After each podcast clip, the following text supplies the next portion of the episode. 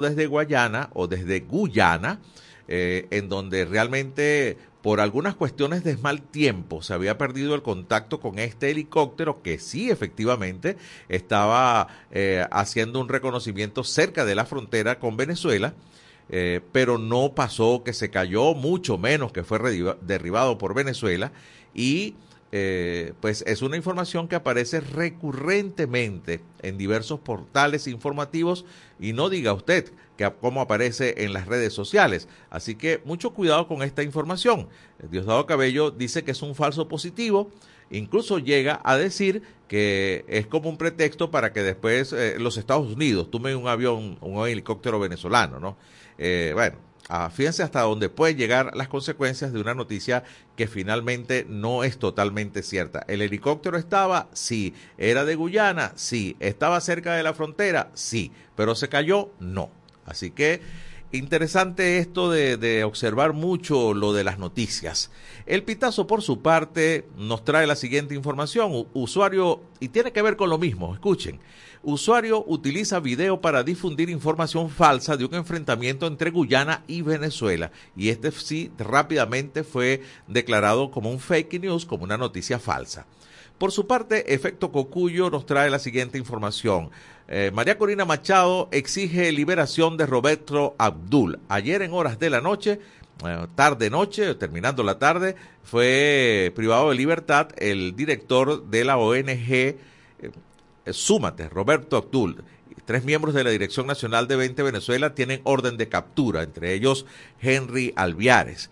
El estímulo, por su parte, también trae declaraciones de María Corina Machado, crea comando de campaña y dice que los nuevos ataques no la detendrán, que por el contrario le dan más fuerza para llegar hasta el final, como es su consigna. Por su parte, el portal runrunes.es trae lo siguiente, puerta giratoria en marcha. Presidente de Súmate Roberto Abdul Haide fue detenido y llevado al CEDIN, al CEBIN. Antes de informar de la detención de Abdul Haide, Alfredo Romero alertó sobre una puerta giratoria que se ha puesto en marcha.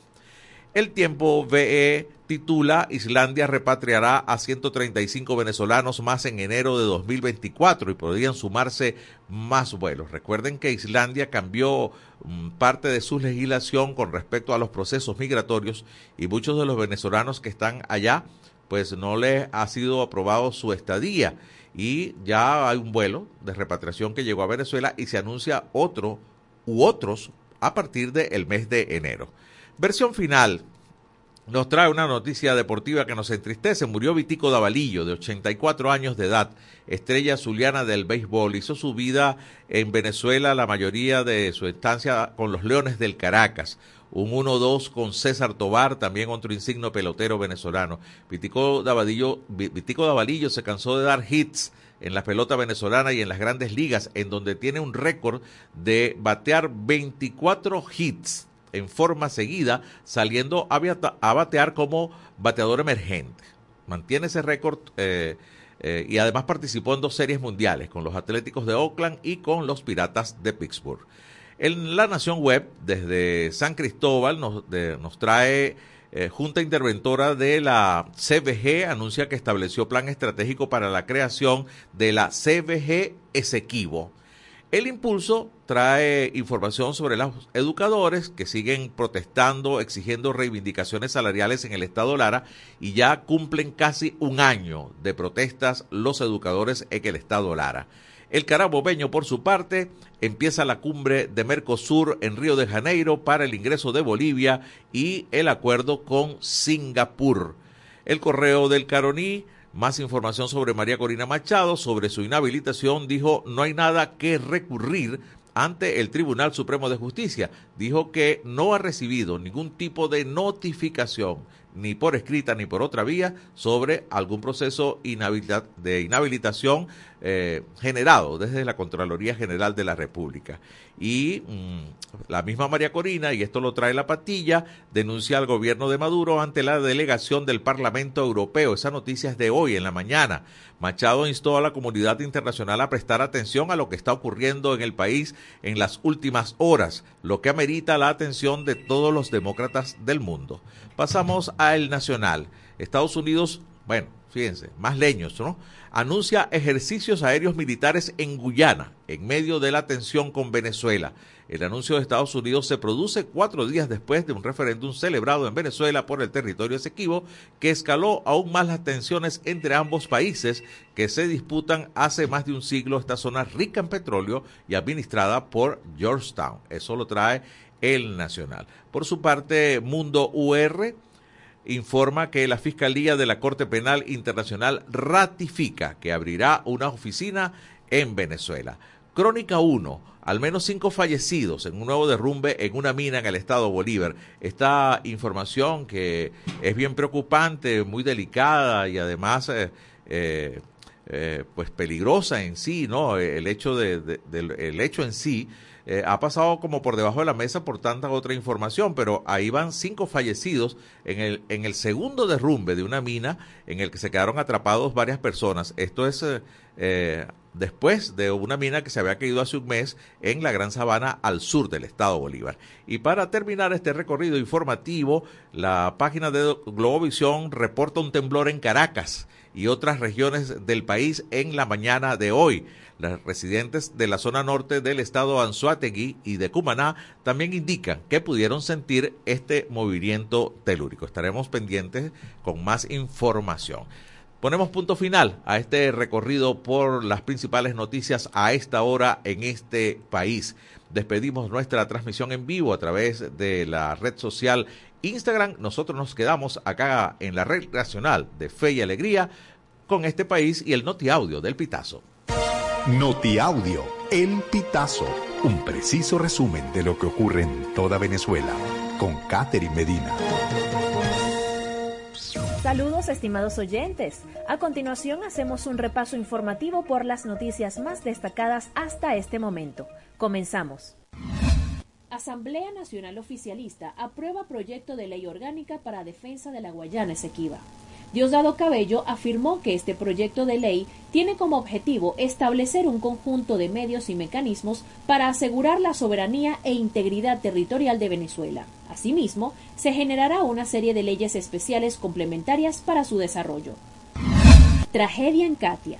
Tres integrantes de una familia murieron al explotar bombona. El 26 de noviembre, un fuerte olor a gas alertó a un adolescente de 17 años que permanecía en su habitación. La joven avisó a sus padres, Lorenzo Marrón y Carmen Acosta, también a su primo Alexis José Iriza, que se quedaba en la vivienda de la familia.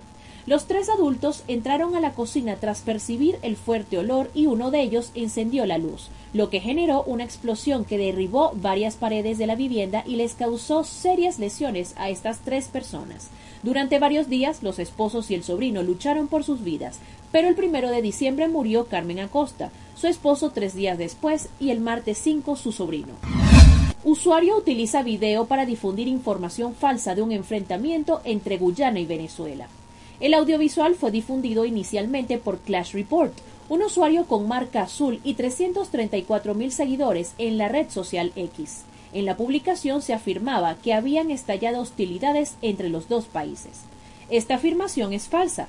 Las imágenes en las que se muestra un tiroteo corresponden a un enfrentamiento entre las guerrillas del Ejército de Liberación Nacional, las FARC y el Clan del Golfo, según lo detallado por el medio Voz de América.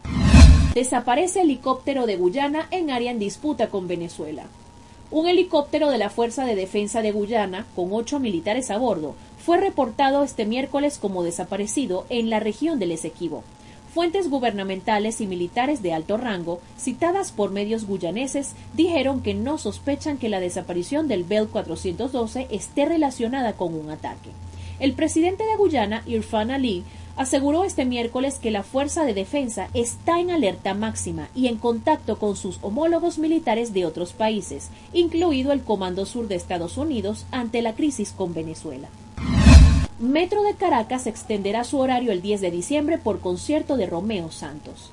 El director de la empresa organizadora del concierto de Romeo Santos, Rafael Hugueto, informó que el Metro de Caracas extenderá su horario el día domingo 10 de diciembre para facilitar el retorno de los fanáticos a la salida del evento que se realizará en la base aérea La Carlota. En rueda de prensa detalló que el sistema de transporte subterráneo estará abierto hasta la una de la madrugada. Hugueto también aseguró que el artista subirá a tarima a más tardar a las 8 de la noche, para que las personas puedan regresar con tranquilidad a sus hogares. Estimados oyentes, este ha sido el panorama informativo hasta esta hora. Narró para ustedes Catherine Medina. Estas informaciones puedes ampliarlas en nuestra página web elpitazo.net. También recibimos tus denuncias vía SMS o WhatsApp a través del 0414-230-2934. Gracias a Catherine Medina, como siempre, con el noti audio del Pitazo. Antes de ir a la pausa, aquí tenemos la encuesta en este país del día de hoy. ¿Cuál representa la mayor fuente de ingresos en su grupo familiar? A ver, Voy a repetirla. ¿Cuál representa la mayor fuente de ingresos en su grupo familiar? A, el salario, B, los bonos, C, las remesas y D, pagos eventuales. A ver, cualquiera de estas es una combinación, como usted quiera contestarlo, puede hacerlo a través del 0424-552-6638, vía mensaje de texto o WhatsApp. ¿Cuál es su fuente de ingreso principal? ¿El salario, los bonos, las remesas o pagos eventuales? Seguimos luego de esta pausa. Ya regresamos con En este país por la Red Nacional de Radio Fe y Alegría. En Radio Fe y Alegría damos la hora. Una de la tarde y 15 minutos. Somos fe y alegría y unidos en familia celebramos la Navidad.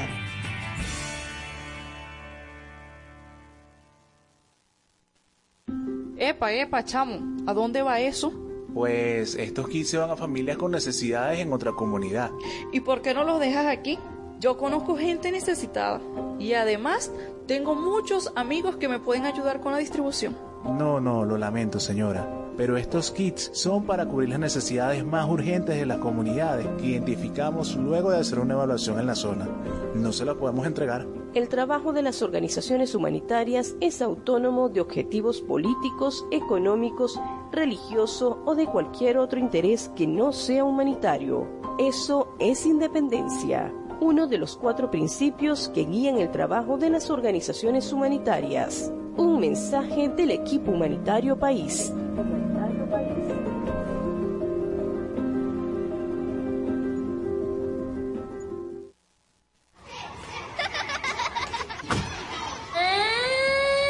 Cuidemos la infancia.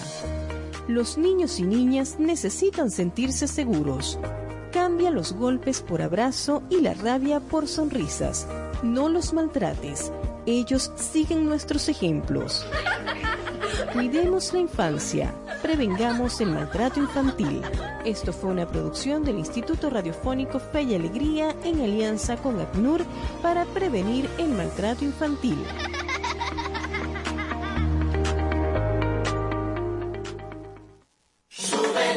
¿Qué tal si nos unimos para salvar la educación? Para que los centros educativos también sean itinerantes, que con estrategias alternativas puedan atender a los niños, niñas y jóvenes que no acudan a la escuela formal. Por los niños y niñas, por el país, fe y alegría, Alianza por la Educación.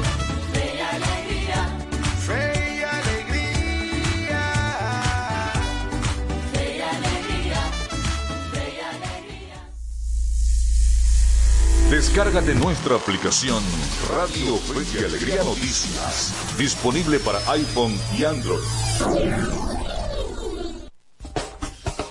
Seguimos con En este país por la Red Nacional de Radio Fe y Alegría.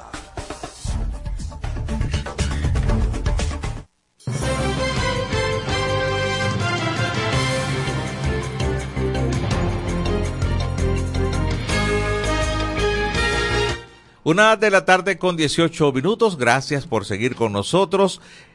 Acá en este país estamos en señal nacional de Radio Fe y Alegría, llegando a 13 estados de Venezuela por más de 20 emisoras. Voy a recordar rápidamente nuestra encuesta de hoy. ¿Cuál representa la mayor fuente de ingresos en su grupo familiar? Opción A, el salario. Opción B, los bonos. Opción C, las remesas. Opción D, pagos eventuales. Su respuesta a través del 0424-552-6638. Vamos ya con nuestro primer invitado de la tarde. Ya tenemos al hilo telefónico a Rafael Uzcategui, coordinador del el Programa Venezolano de Educación Acción en Derechos Humanos, mejor conocido como Provea. Buenas tardes, Rafael. Los saluda José Cheo Noguera. Gracias por atendernos. Buenas tardes, amigos. Gracias a ustedes por el contacto y saludos a toda la audiencia en este momento. Muchísimas gracias, Rafael. Al contrario, gracias a ti.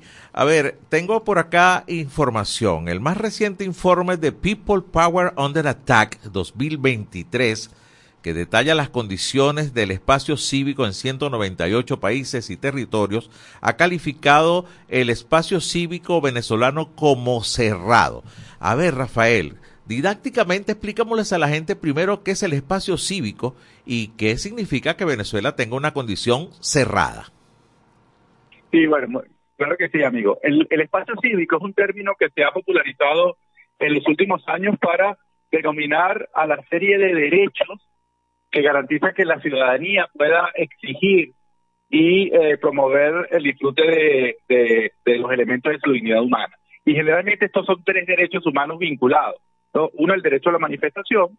En segundo lugar, el derecho de libertad de asociación y reunión. Y en tercer lugar, el derecho a libertad de, expresión e información. Entonces, estos tres derechos vinculados conforman este espacio, este lugar en el cual la ciudadanía puede eh, exigir el disfrute del resto eh, o del conjunto de, derechos humanos. Y eso se le, se le, constituye, se le llama como espacio cívico, eh, que es la posibilidad entonces de ejercer ciudadanía mediante la combinación de estos tres derechos, recuerdo, libertad de asociación, de manifestación y libertad de expresión. Entonces, Cívico es una organización internacional que viene realizando un ranking, un ranking eh, que actualiza cada año para ver cómo, cuál es el estado de estas tres libertades en todo el mundo y, eso y para ellos ellos tienen cinco categorías, ¿no? La categoría, digamos, eh, óptima es la categoría de abierta, es decir, cuando un país promueve y estimula el disfrute de estos tres derechos vinculados. Eh, luego una categoría que se llama estrecha, donde hay algunos problemas, obstruidos, donde los problemas son mayores. Eh, finalmente una cuarta categoría que es la de represivo, la cual Venezuela estaba hasta el año pasado, es decir, hay una serie de, vulneraciones y violaciones al derecho a libertad de expresión, de manifestación y de expresión, sin embargo hay posibilidades todavía de ejercer estos derechos sin sufrir represalias. Y finalmente está eh, la peor categoría, que es la categoría cerrada. En esa categoría es cuando decimos que el derecho a libertad de expresión, el derecho a libertad de asociación y el derecho de manifestación se puede ejercer, pero a riesgo de tener consecuencias, ¿no? De tener represalias por haber realizado el ejercicio de alguno de estos tres derechos. Entonces, en, en esta peor categoría hay 28 países en todo el mundo, ¿no? Que están siendo calificados de esta manera, es decir, que reprimen que, eh, que, que, además que generan consecuencias para los ciudadanos que intentan ejercer estos tres derechos. ¿Cómo se nutre Civicus eh, para, eh, con la información para lograr la calificación en cada país? Bueno, ellos tienen una serie de, hacen un, trabajo permanente de recopilación de información, no solamente de fuentes públicas, es decir, información oficial, este, la información que generan los diferentes gobiernos, sino también las eh, informaciones que aparecen en los medios de comunicación en cada país, pero además tienen una serie de aliados locales de los eh, que son organizaciones de sociedad civil, específicamente de derechos humanos, que le están permanentemente remitiendo información. Entonces aquí, por ejemplo, las cinco violaciones más frecuentes en el caso de espacios cívicos cerrados son casos de intimidación, casos en, en los cuales las protestas son disueltas de manera agresiva, de manera violenta, donde se detienen a personas por ejercer su derecho a la manifestación, donde hay situaciones de censura que incluyen detención de periodistas, ataques a medios de comunicación, acoso, y este, finalmente otra de, eh, de, la, de, las situaciones también lesivas tiene que ver con la judicialización, es decir, llevar ante tribunales a personas que han ejercido su derecho a la libertad de expresión, a la libertad de reunión de asociación y además su derecho a la manifestación. Lamentablemente, este informe de Cívicos aparece cuando en Venezuela hay nuevas detenciones por razones políticas y de alguna manera esto confirma la gravedad de la situación en nuestro país. Sí, ¿y ¿cuáles serían las consecuencias de mantenerse ahí, eh, Rafael? Estoy conversando con Rafael Uzcategui, él es el coordinador de Provea, del programa venezolano de educación y acción en derechos humanos. A ver, ¿a Bueno, dónde, este a dónde nos puede llevar, no? Sí. Sí, este ranking internacional se ha convertido en una referencia para conocer el, el estado de estas tres libertades que hoy se conocen como uh, parte del espacio cívico. Y, eh, y generalmente se utilizan para intentar que los gobiernos realicen políticas para revertir estas malas calificaciones. ¿no? Es decir, tienen un costo reputacional. Por supuesto, este, este tipo de eh, mapas comparativos no son vinculantes, no generan obligaciones eh, para, para los diferentes países, pero sí deberían estimularlos a revisar sus diferentes políticas y especialmente sirven como materia de consulta para los diferentes países para realizar acuerdos bilaterales y multilaterales. Entonces, siempre el tema de derechos humanos va a estar incluido en los acuerdos comerciales en los países que tienen peor comportamiento y cada vez que en el caso venezolano realicemos un acuerdo con la Unión Europea o con otros países a nivel internacional, el tema de derechos humanos va a estar presente como una de las condiciones para que estos acuerdos puedan seguirse manteniendo. Entonces, en materia reputacional es importante para seguir manteniendo la atención de otros países sobre lo que pasa en nuestro país y que no se normalice la grave crisis que vivimos los venezolanos. Sí, y pudiera tener alguna alguna incidencia, ¿no? Por lo menos a, a- manera de opinión, ¿no? Eh, por ejemplo, en el caso de, las denuncias en la Corte Penal Internacional por violación de derechos humanos en Venezuela, ¿no? Eh, aunque aunque no lo tomarían en cuenta como alguna prueba ni por el estilo, pienso que es un, un índice que, que demuestra un poco o que corroboraría, ¿no? Las cantidades de denuncias que, que, que se han interpuesto, ¿no? Sí, por supuesto, a nosotros nos ayuda muchísimo para mantener estos mecanismos abiertos sobre Venezuela, porque la, la, por ejemplo, el trabajo del alto comisionado, la misión independiente de determinación de hechos, se revisa cada dos años para ver si es necesario que continúe trabajando sobre los países en específico. Y en el caso venezolano, eh, tanto el alto comisionado como la misión de determinación de hechos se van a revisar el año que viene. Entonces, para nosotros es un argumento a nuestro favor de que ese trabajo de monitoreo cercano de estos organismos internacionales se tiene que mantener porque la situación continúa siendo tan grave como la que estimuló a que estos organismos comenzaran su trabajo sobre nuestro país. Sí, Rafael, voy- a, retar un poquito tu memoria. De esos 28 países que están con la calificación cerrada, eh, ¿cuántos hay en Latinoamérica y Centroamérica? Mira, en, en, en, en América Latina, en el continente americano, hay tres países que, que comparten esa calificación.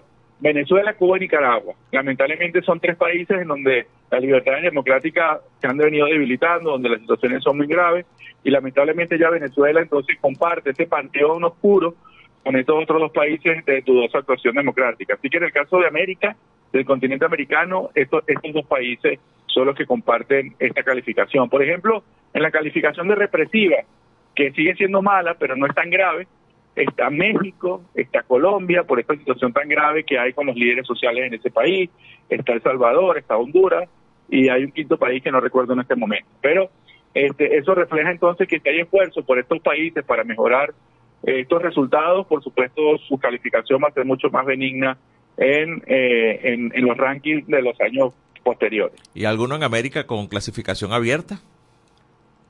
Ok, en clasificación abierta ya ya ya te digo que es este la, que- la clasificación abierta es la mejor. Exactamente. Este y hasta ahora el, el único país que tiene la calificación abierta es Canadá. Es el único país que tiene los, los mejores, seguramente hay algunos problemas, pero tiene los mejores estándares en materia de libertad de reunión, libertad de asociación y libertad de expresión. Fíjate que Estados Unidos, por ejemplo, tiene una eh, está en la, en la categoría de estrecho que eh, es una es una categoría digamos buena pero no es la óptima no es decir hay algunos problemas ah, que han sido diagnosticados para Estados Unidos y esta categoría es compartida además con Argentina eh, con Chile eh, y, curiosamente que el tema está en boga con, con, con, con la Guyana en este momento. Es decir Guyana comparte con Estados Unidos la calificación de estrecho en materia de respeto al espacio cívico Bueno, qué interesante, Rafael. Te agradezco muchísimo este contacto. Vaya que nos vamos nutridos de información.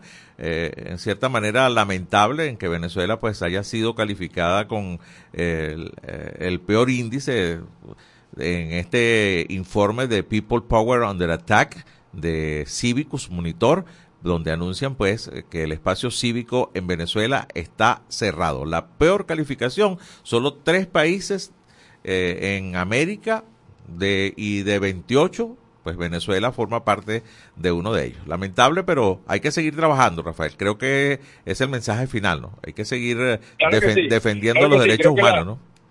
Ah, efectivamente, creo que la ciudadanía ha alcanzado un nivel importante de maduración y creo que se ha demostrado la voluntad de cambio y la esperanza presente en tener un mejor mañana. Así que gracias a usted. Gracias. Ha sido Rafael Uzcategui, coordinador de Provea, ha estado con nosotros en este país. Agradecemos muchísimo su contacto y esta información tan valiosa. Una 29 minutos de la tarde, toca ir a la siguiente pausa. Seguimos en unos minutos en este país. Ya regresamos con En este país por la Red Nacional de Radio Fe y Alegría.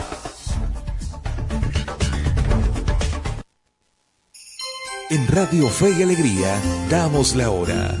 Una de la tarde y 29 minutos. Somos Fe y Alegría y unidos en familia celebramos la Navidad.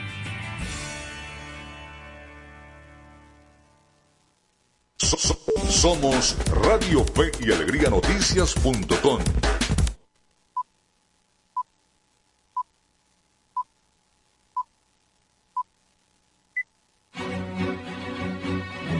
A partir de este momento, más de 25 emisoras interconectadas para llevarte información con todas las voces. Radio Fe y Alegría Noticias. Avance informativo. Avance informativo. Hola, ¿qué tal? Muy buenas tardes y bienvenidos a este presente avance informativo. Les saluda Walter Peña. Adiós a Víctor Davalillo. La noticia de su deceso sacudió al mundo del béisbol la noche del 6 de diciembre del año 2023 y deja un enorme historial de pelotero que difícilmente podrá ser igualado. Legendario, mítico, enorme y todos los epítetos para tratar de describir a Davalillo quedan a años de distancia de lo que fue. Tenía 84 años de edad cuando llegó el momento de su deceso. De acuerdo con los datos históricos de la Liga Venezolana de Béisbol Profesional, Davalillo es el único poseedor del récord de 30 temporadas jugadas en la pelota rentada en el país. Extraordinario jardinero y toletero zurdo que se abrió entre los más excelsos de la pelota en la época que la LBBP se llenaba de importados. Davalillo no, no se amilanó por jugar al lado de los grandes figuras de Estados Unidos, Cuba, República Dominicana y México. Hasta aquí este presente avance informativo. Le recordamos que esta y otras informaciones ustedes las pueden ampliar en nuestra página web www.radiofeyalegrianoticias.com. Les acompañó Walter Peña y les invito a que sigan escuchando el programa en este país. Contamos con periodistas en toda Venezuela para llevarles la información en vivo y en caliente. Red Nacional de Radio Fe y Alegría, con todas las voces. Seguimos con En este país por la Red Nacional de Radio Fe y Alegría.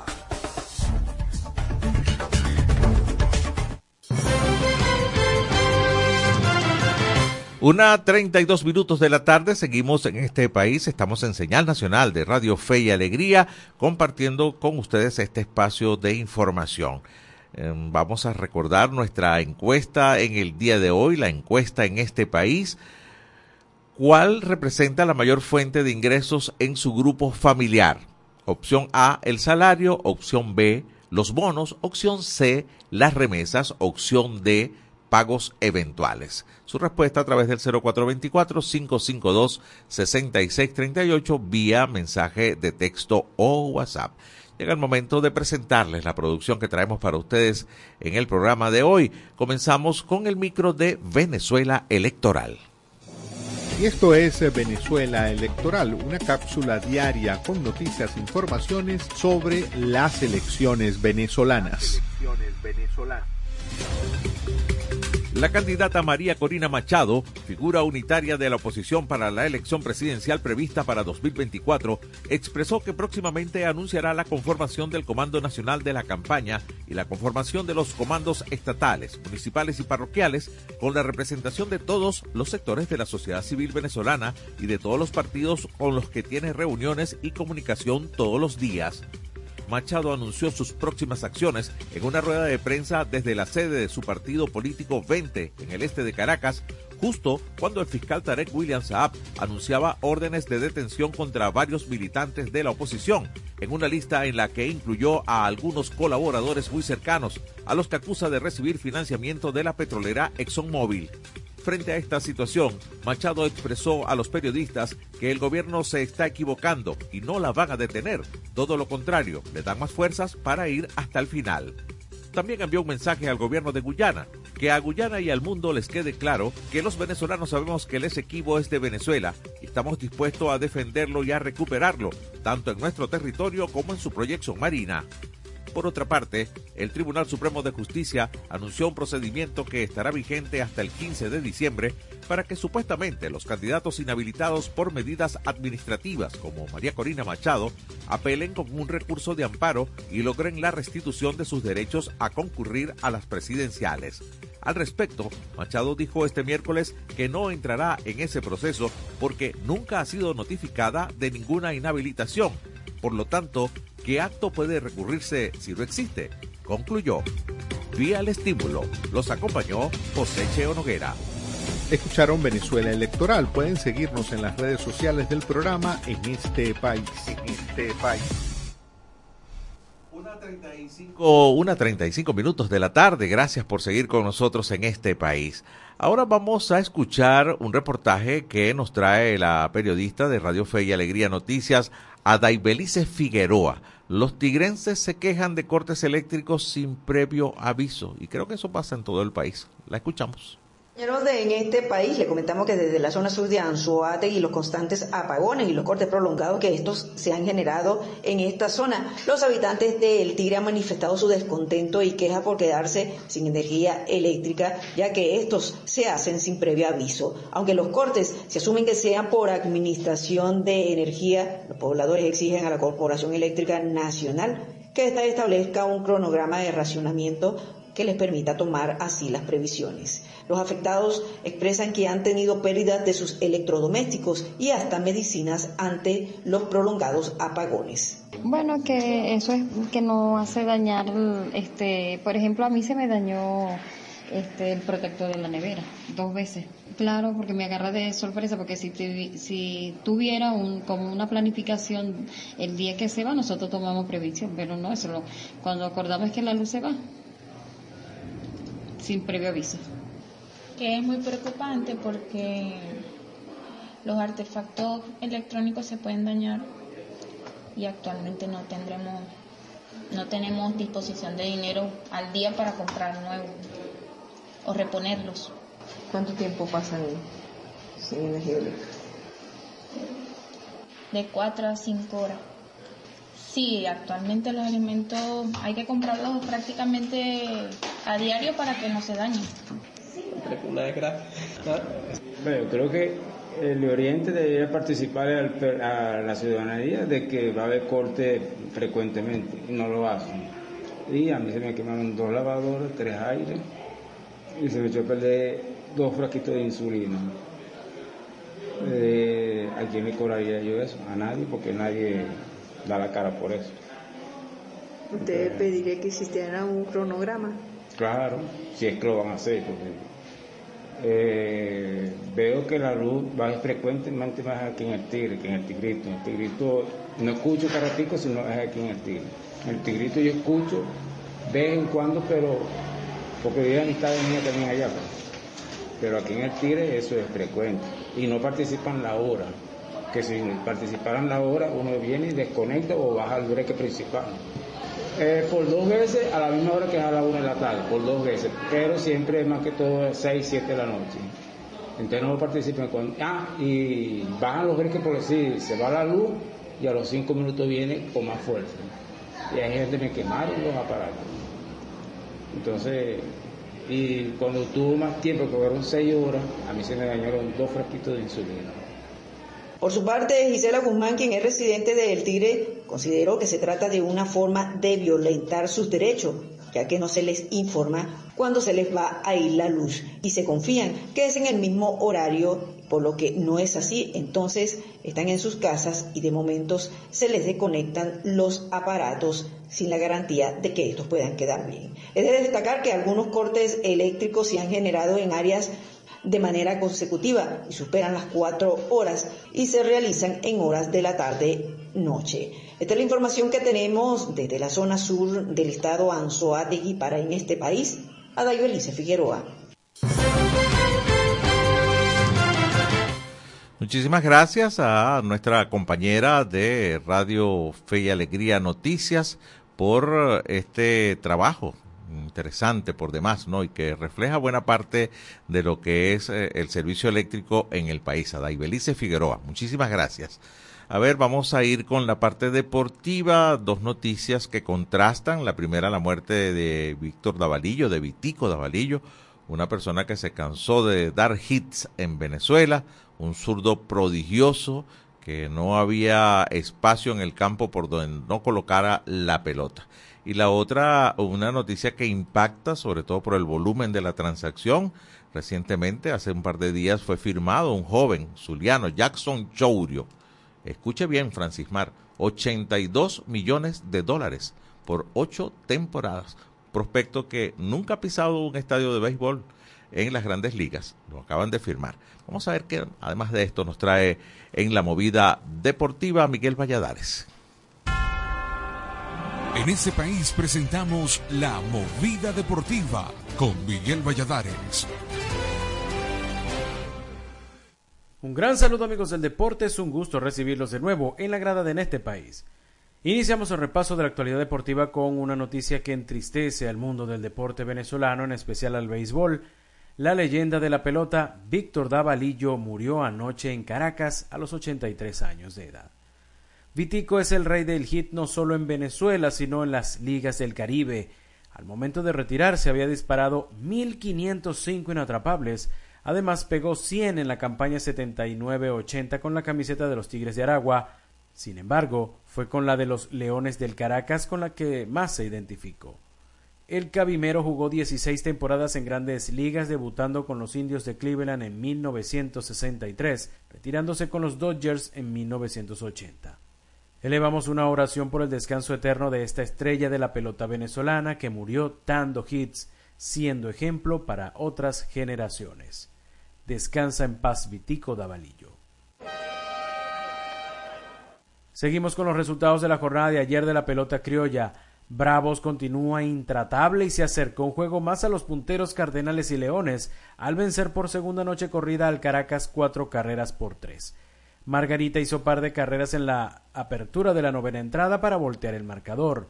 Wilson Ramos se fue de 5-3 con cuadrangular y par de empujadas, mientras que el Grande Liga José Suárez trabajó cinco entradas en blanco aunque se fue sin decisión.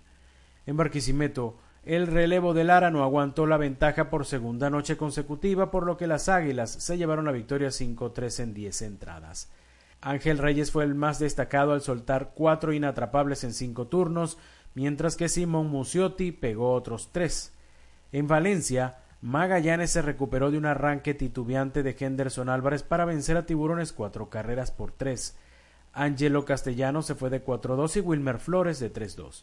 La jornada se cerró con el triunfo de los Tigres ante Caribes 8-5. Jonathan Mendoza y Alexia Marista triplicaron, mientras que Jorman Rodríguez, José Martínez y Rafael Marchán empujaron par de carreras cada uno. Para hoy se estarán midiendo Cardenales Tigres, Águilas Tiburones, Leones Caribes y Magallanes Bravos. Y nos despedimos con un par de corticas y al pie de fútbol porque esta noche se estará realizando el sorteo de la Copa América del año entrante, mismo en el que la Vinotinto está en el Bombo 3 junto con Chile, Panamá y Paraguay. La ceremonia se estará llevando a cabo en Miami y el torneo comenzará el próximo 20 de junio en el Mercedes-Benz Arena de Atlanta. La final será en el Hard Rock Stadium de la ciudad de Miami. En el Brasileirao, Anoche se confirmó el descenso por primera vez en la historia del Santos, equipo de los venezolanos Jefferson Soteldo y Tomás Rincón. El equipo de los amores del mítico Pelé, además del que formó y lanzó al estrellato a Neymar y Rodrigo Góez, cayó en casa ante Fortaleza 1-2. Soteldo jugó 90 minutos, mientras que Rincón se fue sustituido en el parcial 43, pocos minutos después del primer tanto de Fortaleza. De esta forma llegamos al final del repaso por la jornada de hoy, pero le invitamos a que nos acompañe mañana para vivir la previa del fin de semana en la grada de En este país. En este país presentó La Movida Deportiva con Miguel Valladares. Muchísimas gracias Miguel por eh, este reporte. Coincidimos en las noticias. A ver, eh, estamos con la encuesta en este país de hoy. ¿Cuál es su principal fuente de ingreso en casa? Y nos escriben eh, desde Pariaguán. A ver, que estoy abriendo por acá. El teléfono está como pegado. A ver, nuestra amiga la señora Doris Karima desde Pariaguán, el estado de Suárez, dice, las remesas hasta ahora ha sido la mayor fuente de ingresos, el mejor resultado, considero humildemente. Y creo que ese es el, eh, la realidad de un buen grupo de venezolanos que tienen familiares. Bueno, ¿quién no tiene acá un familiar fuera, no? Bueno, y que le envíe también, ¿no? Que le envíe remesa, eso, eso también es importante. Muchas veces les cuesta sostenerse a ellos de donde están. Y bueno, también eh, con respecto a la encuesta de ayer, eh, desde Pariaguán, también Julián García nos dice que él se informa a través de Radio Fe y Alegría. Nos agradece mucho, nos agrada muchísimo que sea así. Es la una de la tarde con 45 minutos, toca ir nuevamente a la pausa, regresamos en un par de minutos en este país. Ya regresamos con En este país por la Red Nacional de Radio Fe y Alegría. En Radio Fe y Alegría damos la hora. Una de la tarde y 45 minutos. Somos Fe y Alegría y unidos en familia celebramos la Navidad.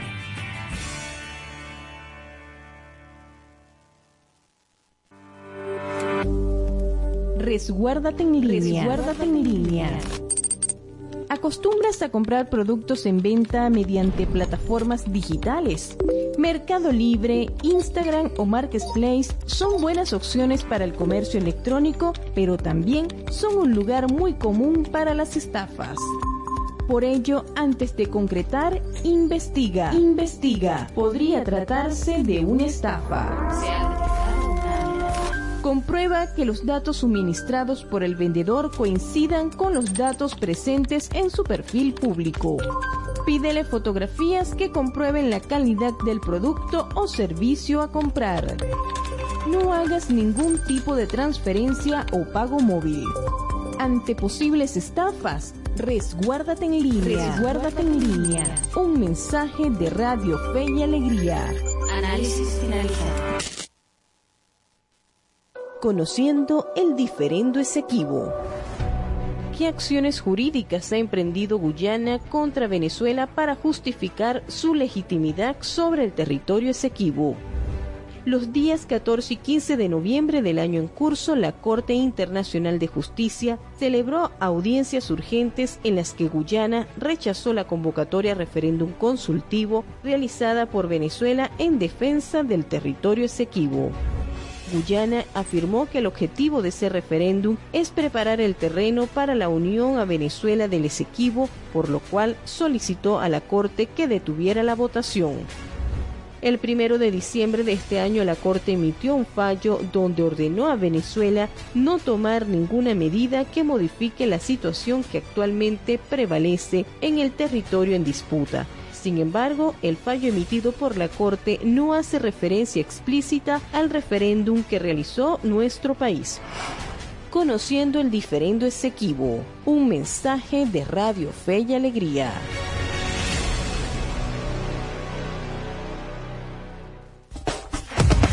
Descárgate nuestra aplicación Radio Fe y Alegría Noticias, disponible para iPhone y Android.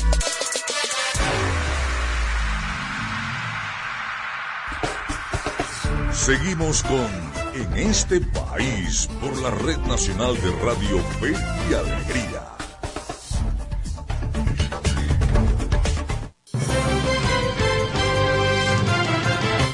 Una con 48 minutos en este país. Estamos en señal nacional de Radio Fe y Alegría. Llegamos a 13 estados de Venezuela por más de 20 emisoras. Les recuerdo nuestra encuesta en este país. ¿Cuál representa la mayor fuente de ingresos en su grupo familiar? Opción A, el salario. Opción B, los bonos. Opción C, las remesas. Opción D, pagos eventuales. Su respuesta a través del 0424-552-6638, vía mensaje de texto o WhatsApp. Ya tenemos al hilo telefónico a nuestro segundo invitado de la tarde. Se trata de Oscar Iván Rose, eh, o Rose, coordinador de la Asociación Civil con la Escuela. buenas tardes, Oscar. Te saluda José Cheo Noguera.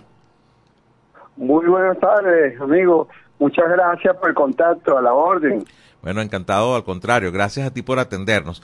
Oscar, eh, nos llama muchísimo la atención eh, el nuevo informe realizado por ustedes, eh, la Asociación Civil con la Escuela.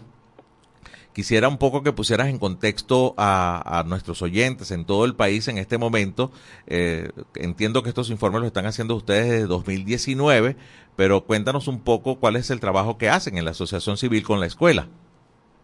Bueno, fíjate, la Asociación Civil con la Escuela es una asociación que tiene casi 20 años ya, y en los últimos seis años nos hemos dedicado a, presentar la situación a nivel del mundo escolar, fundamentalmente la educación básica. Todos los miembros de la escuela somos educadores eh, activos o, jubilados.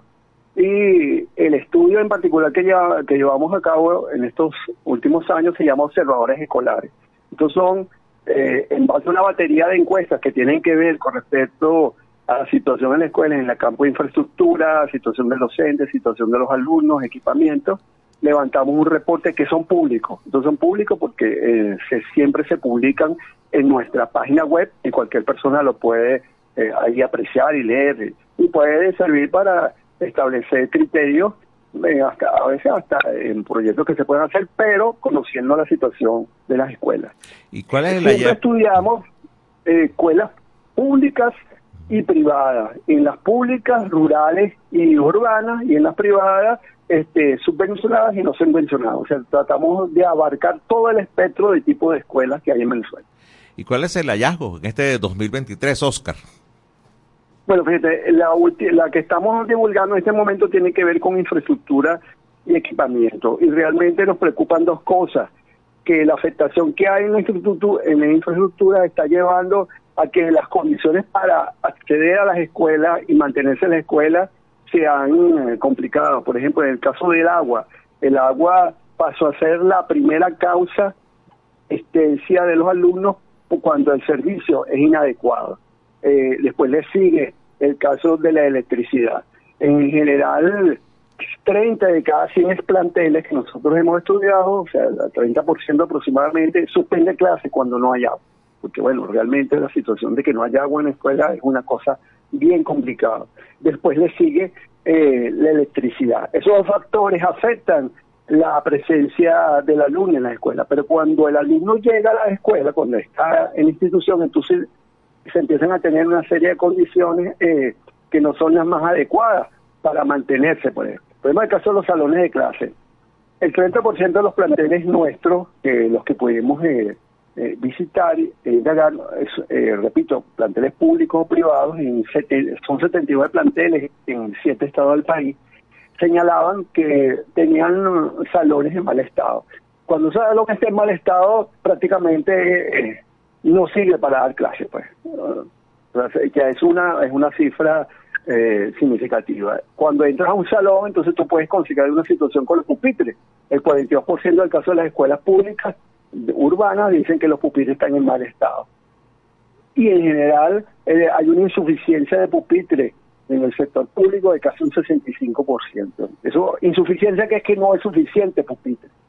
Los pizarrones, 30% de las escuelas, los pizarrones también, también se dice que están en mal estado.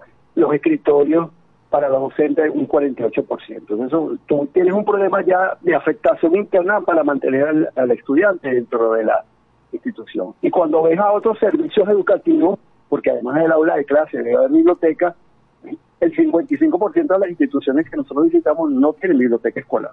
En el caso de los laboratorios, eh, que fue fundamental en la educación secundaria, hasta un 12.5 este, no poseen laboratorio. Cuando vas a una parte que, que es el de la tecnología, la presencia de aulas de computación, 75% de los planteles no tienen aulas de computación. Y esto se agrava porque cuando dice, bueno, tienen computación, pero tienen computadores, no, casi la mitad de las escuelas no tienen eh, computadores.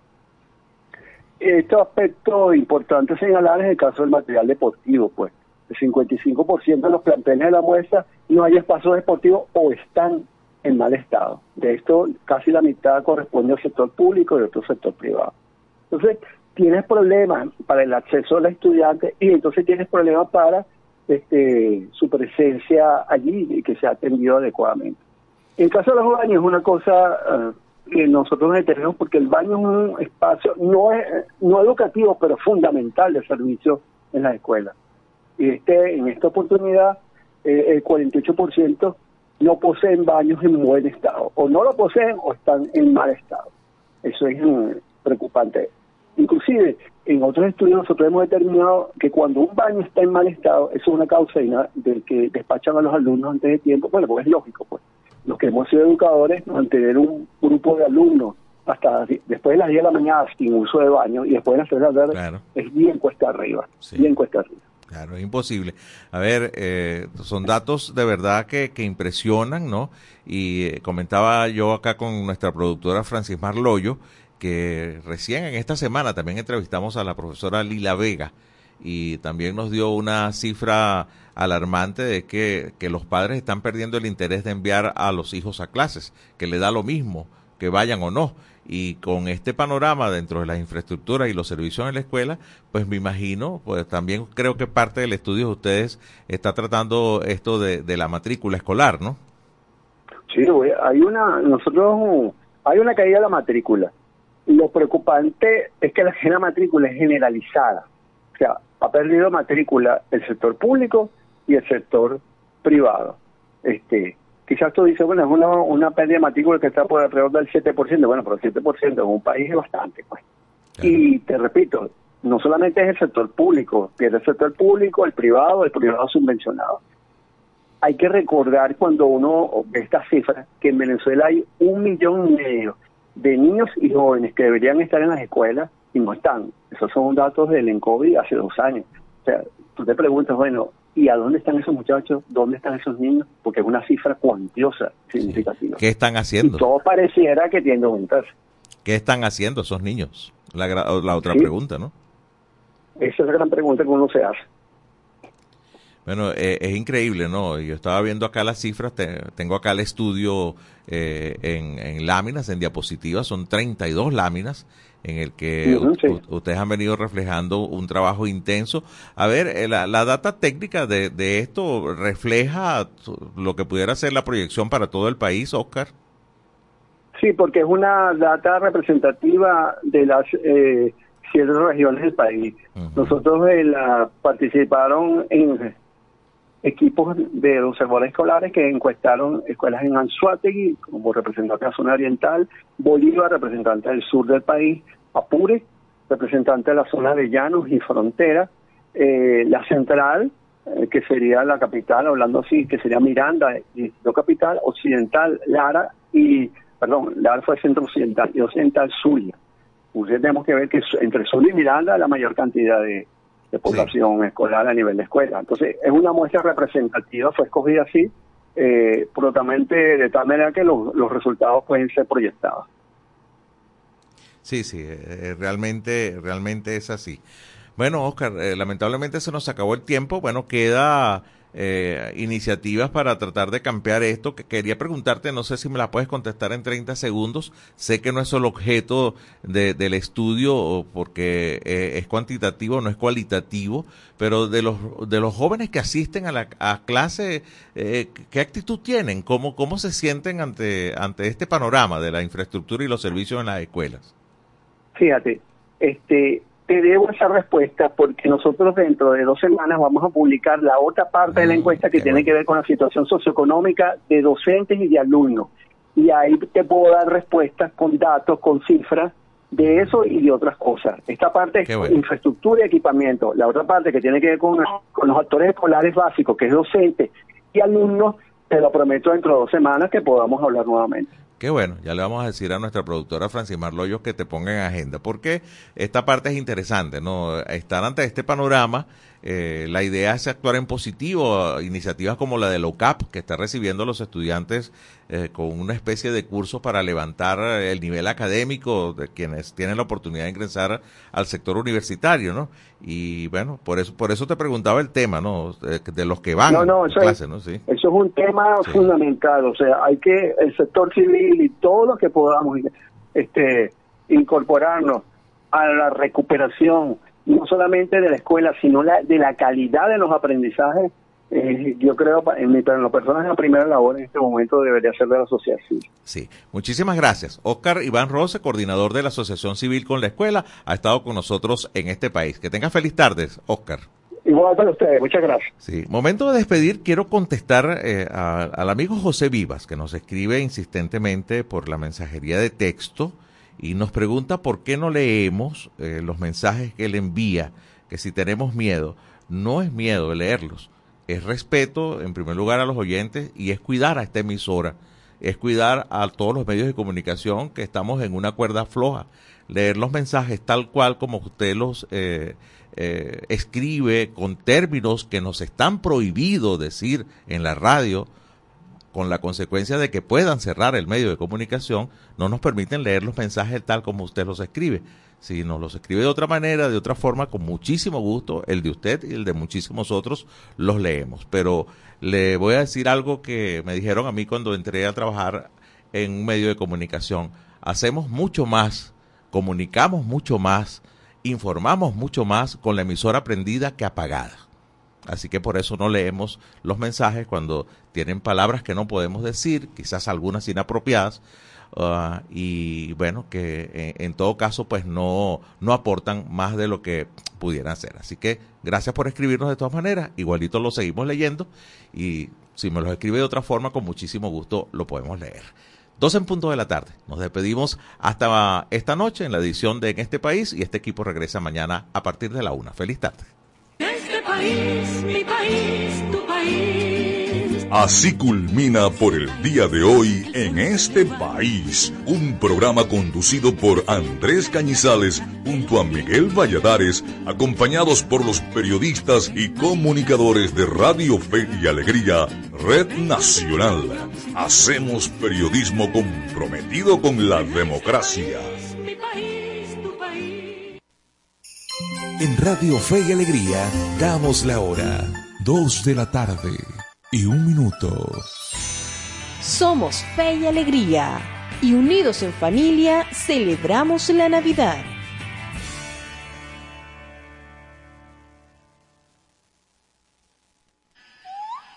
De los nueve países que conforman la región panamazónica, Brasil es la nación que alberga más territorio, con una extensión que equivale al 62% de su superficie. En ella podemos encontrar una gran variedad de entornos, cubierto por bosques tropicales y bosques mixtos, así como grandes extensiones de suelos arenosos y praderas. ¿Y en esta región también hay daños? De acuerdo a un informe del Instituto Nacional de Investigaciones Espaciales de Brasil, para el año 2019 la parte brasileña de la Amazonía había perdido más de 3.000 kilómetros cuadrados de área boscosa en los territorios correspondientes al área legal de deforestación. ¿Y qué lo está causando? La expansión agropecuaria es la principal causa de deforestación en la Amazonía brasileña, ya que desde 1985 Brasil ha duplicado la superficie destinada a la explotación legal de sus tierras, pasando a 18.7% del territorio cubierto en 2020. ¿Y cómo ayudo a cuidarla? Si Brasil quiere mantener su bosque en pie, es necesario encontrar nuevas formas de comercio que le permita tanto la conservación de los recursos forestales como la protección de sus espacios. Que esto sea de otra manera también depende de nosotros aprendiendo juntos a cuidar la casa común. Una producción de la Iniciativa de Ecología Integral y Panamazonía con el apoyo de Accenture. Somos Fe y Alegría. Espacio Publicitario. Goma Inca, rumbo a los 50 años de calidad. Fabricación de artículos técnicos en gomas y servicios relacionados tales como engomados de rodillos, tambores, poleas, válvulas, tuberías, todo para la industria en general, recubrimiento antiácido y antiabrasivo de tanques para la industria química, engomados de tanques cisternas que transportan líquidos corrosivos, fabricación de sellos hidráulicos y neumáticos por control numérico, Sistema Siljet de fama mundial. Garantizamos la fabricación en minutos de juntas de vástagos, pistón, rascadores, estoperas o ring. El cliente puede observar la fabricación de su pedido y sale con sus piezas ya fabricadas. Contáctanos al 0251 269 0301 al 0416 450 9903 o al 0412 725-4034. Atendemos a nivel nacional. Goma Inca, rumbo a los 50 años de calidad. Excelencia y calidad, embutidos. Alimex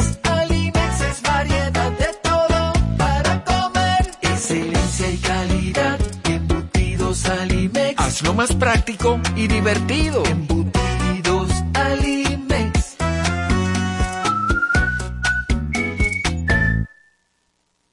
Encuentra la montura que más se adapte a tu estilo y disfruta el contraste de colores con cristales de tecnología avanzada. Disponibles en Óptica Evelyn. Lentes multifocales, digitales, correctivos, visión sencilla, lentes de contacto y de sol.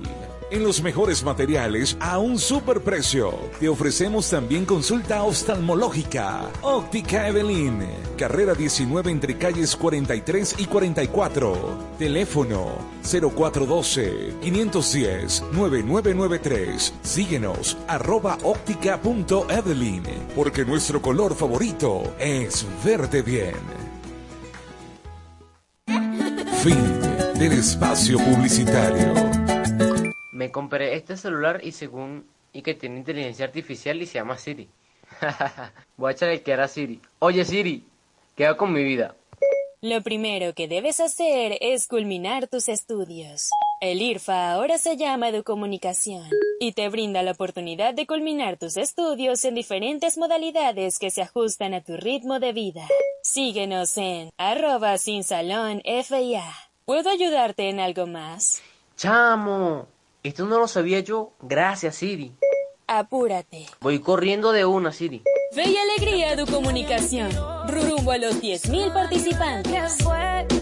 Mayor información 0251 441 6751. Con fe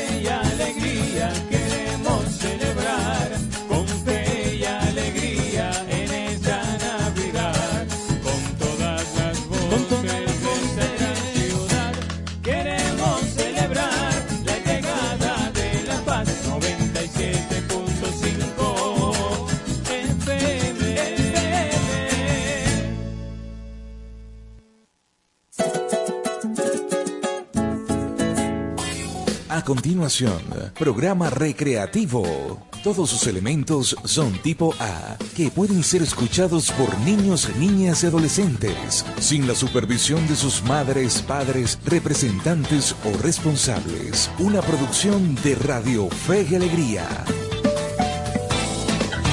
Gloria querubes. Como todos los años, la, la Navidad se vive con fe y alegría.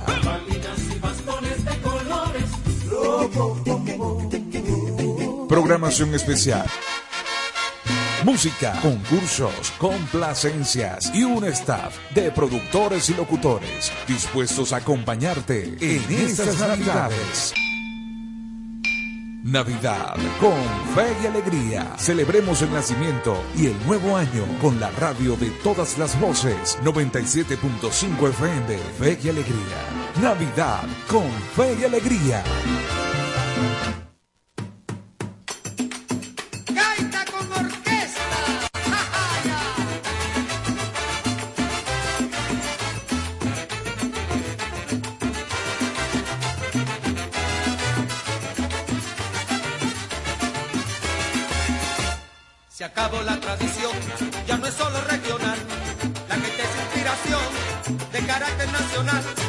Gaita se interpretado con burro, cuatro y tambora, y con charraca sonora, Maracaibo la cantaba.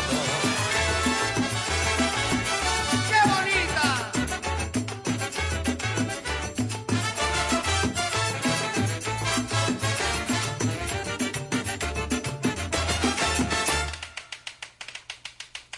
Ya viene la gaita, gaita con nacida en el Zulia, de Venezuela, llegada a Caracas, pa' Nochebuena, ritmo de fiesta y una botella. Saladillo, qué sabor.